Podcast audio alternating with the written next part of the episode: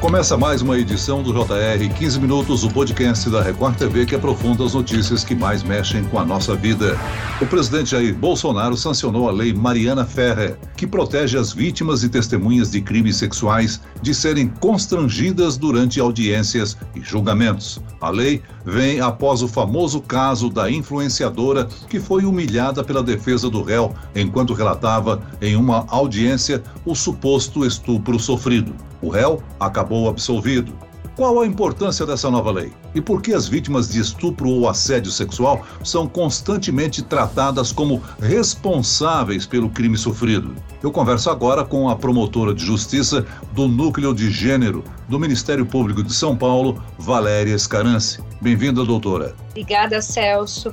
É uma lei muito importante. Obrigada pela oportunidade de conversar com vocês. E quem nos acompanha nessa entrevista é a repórter da Record TV, Thaís Furlan. Thaís, vamos relembrar o caso Mariana Ferrer. Olá, Celso. Olá, doutora. Esse caso aconteceu em 2018, numa casa noturna em Santa Catarina. A Mariana disse que foi dopada e estuprada é, por um empresário nessa festa, Celso. Independente da acusação de estupro, essa lei existe pelo que aconteceu a ela durante a audiência, certo, Thaís? Exatamente. Durante o julgamento, é, o advogado desse empresário, ele fez menções, assim, absurdas sobre a vida pessoal da Mariana, né, que é vítima de um crime bárbaro, usando fotos delas, fotos que ela mesma postou, inclusive, em redes sociais, para culpar a vítima, né?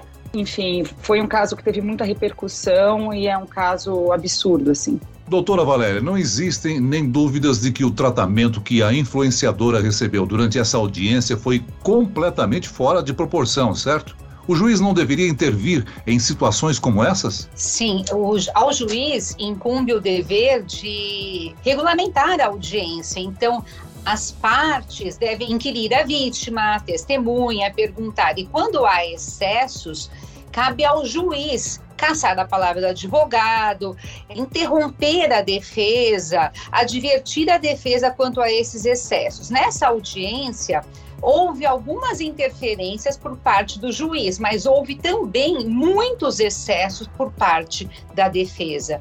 E a ampla defesa não justifica nunca um ataque pessoal, um ataque à intimidade, um ataque à honra das pessoas. Muitas pessoas confundem o exercício da defesa técnica e até da autodefesa que é feita pelo réu com esse ataque. Isso não pode ser permitido num Estado democrático de direito num país em que existe lei. Agora, esse tipo de tratamento dado às vítimas de estupro em julgamentos é mais comum do que nós pensamos, né? A ponto de uma lei ter sido criada para proibir esse tipo de atitude. Sim, Celso. Quando essa lei surgiu, também surgiram vários posicionamentos. Muitas pessoas disseram o seguinte: essa lei é desnecessária, afinal de contas, para que uma lei se é óbvio que todos devem respeitar as mulheres, os homens e as vítimas, mas infelizmente, quando se trata de uma violência de gênero, uma violência contra a mulher, nós precisamos sim escrever o óbvio, dizer o óbvio, como se tivesse que desenhar o óbvio. A Constituição, por exemplo, teve que escrever homens e mulheres são iguais perante a lei. Só a partir de então as mulheres foram consideradas iguais aos homens. Isso aconteceu em 1988. Então, o respeito, ele deveria ser óbvio. Só que foi preciso uma lei dizendo expressamente quais são os limites da prova, o que se pode, o que não se pode fazer, para a partir de então, que é a partir da lei Mari Ferrer, se possa impor então algumas objeções à prova e também se possa responsabilizar as partes que se excederem nessa produção da prova. Doutor, então vamos desenhar o óbvio aqui, vamos explicar detalhadamente o que, que, implica essa lei na prática e como essas vítimas serão agora mais protegidas, ou pelo menos protegidas, né? Essa lei sancionada 2021, ela traz uma alteração na área criminal, ela aumenta a pena por um crime de coação no curso do processo e ela também traz algumas modificações para as audiências. Que tipo de modificações? As pessoas que estão na audiência, elas passam a ter um dever, um dever de zelar pelo respeito, pela dignidade, a uma proteção à integridade física e psicológica da vítima e das testemunhas. E agora também a lei ela proíbe, ela veda alguns tipos de provas. Que provas? Provas que são estranhas ao processo.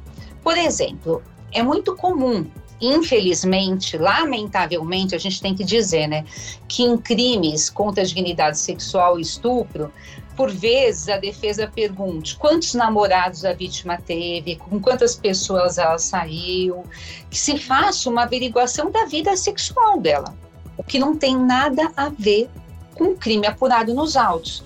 A partir dessa modificação, isso fica proibido, porque é um fato alheio ao processo.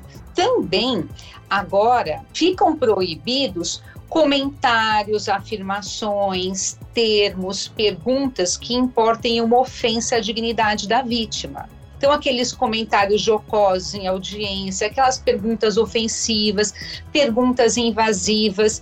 Quando se trata de um crime sexual, por exemplo, algumas perguntas são necessárias para se apurar o crime mas são só essas perguntas estritamente necessárias e técnicas. As perguntas invasivas e desnecessárias ficam proibidas. Essas perguntas que têm por finalidade o que nós chamamos de revitimização. A lei tem esse objetivo claro de proibir a violência institucional e a revitimização, que é tornar a vítima vítima duas vezes, pelos maus tratos, pelo descaso, pela forma como ela é recebida ou não atendida pelo sistema de justiça, pelas partes, pelas autoridades. Doutora, essa não é a primeira lei que foi criada para defender a integridade dessas mulheres, né? A proteção às vítimas de crimes sexuais está prevista até na Constituição, não é mesmo? A nossa Constituição, ela prevê um princípio fundamental, e por isso muitas pessoas dizem que essa lei seria desnecessária. Ela prevê a dignidade da pessoa humana, que deveria nortear todas as pessoas do nosso país, não só as autoridades, mas as pessoas nas suas relações individuais. Só que nós vivemos em um país em que o machismo é estrutural e é estruturante. E as pessoas repetem esse machismo nas suas relações pessoais e nas suas relações profissionais também. Muitas vezes inconscientemente. Por vezes, esse ataque à vítima é uma estratégia de defesa. Por vezes, autoridades ou pessoas se omitem porque não enxergam esse machismo. E essa lei, ela, ela, traz luz a essa questão. Essa constatação de que esses estereótipos são reproduzidos, ela existe no mundo todo, não é só no Brasil que isso acontece. Mas no Brasil nós não tínhamos uma lei, um estatuto da vítima. Nós não tínhamos na lei essa proibição da prova. É, embora a ONU, por exemplo, numa recomendação que é a 35 do Comitê de Defesa das Mulheres, já tenha dito que esses estereótipos importem uma negação da justiça principalmente para as mulheres nesse tipo de crime. Então, é uma alteração que traz um recado para a sociedade, que traz uma advertência para todas as pessoas que estão lá na audiência. Segundo essa lei, é proibido o uso de linguagem, de informação ou material que ofenda vítimas ou testemunhas. Como garantir que os promotores e juízes vão seguir isso à risca, né? Porque a gente vive no judiciário absolutamente machista. Como garantir isso? Então, veja, a própria lei, ela traz para o juiz esse dever de fiscalização.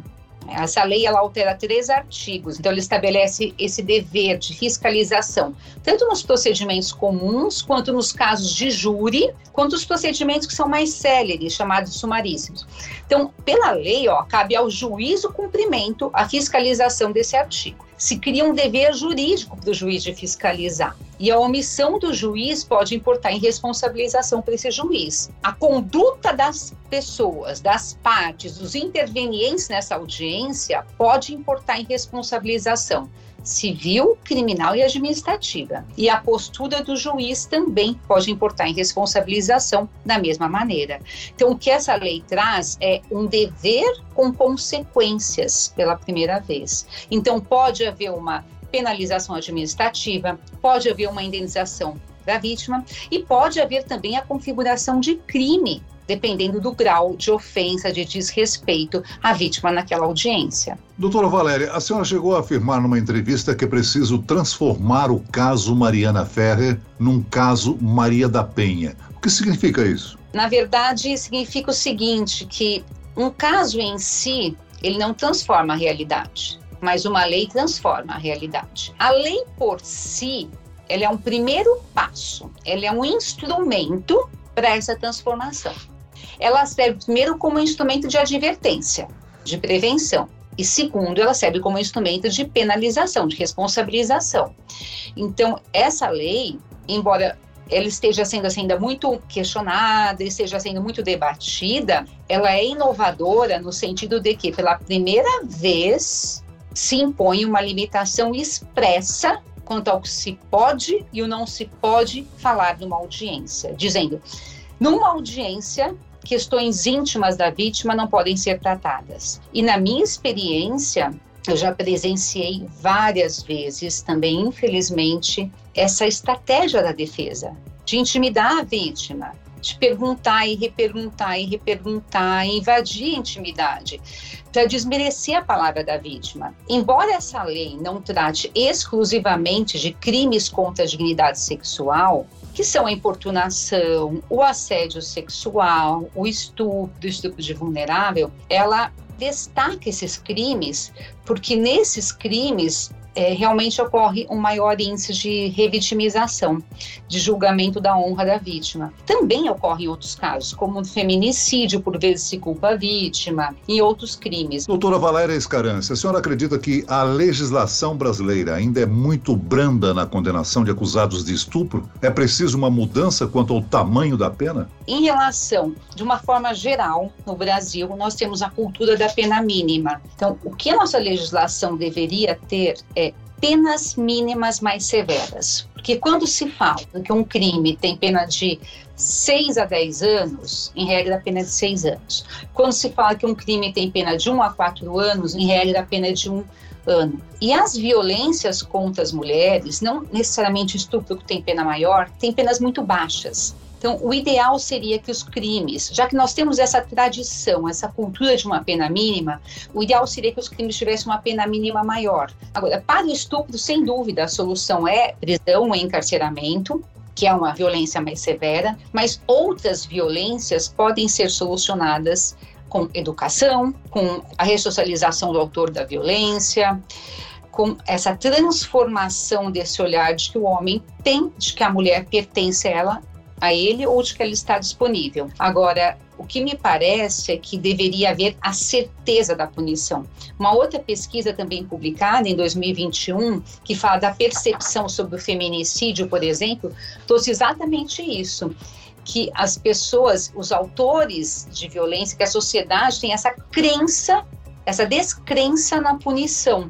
Então, as pessoas querem a punição, mas ainda há uma descrença de que todos os autores são punidos. A certeza da punição, ela impacta mais do que a quantidade da pena.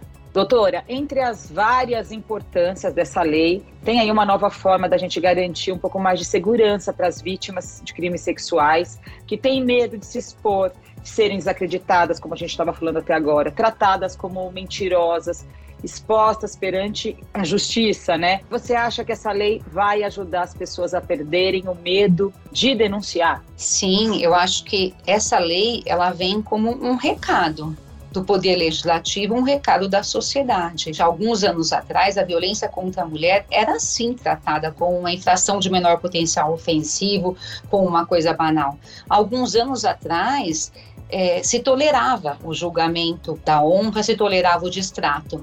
Então, essa repercussão, essa pronta resposta do Poder Legislativo é um acolhimento às vítimas, é uma resposta.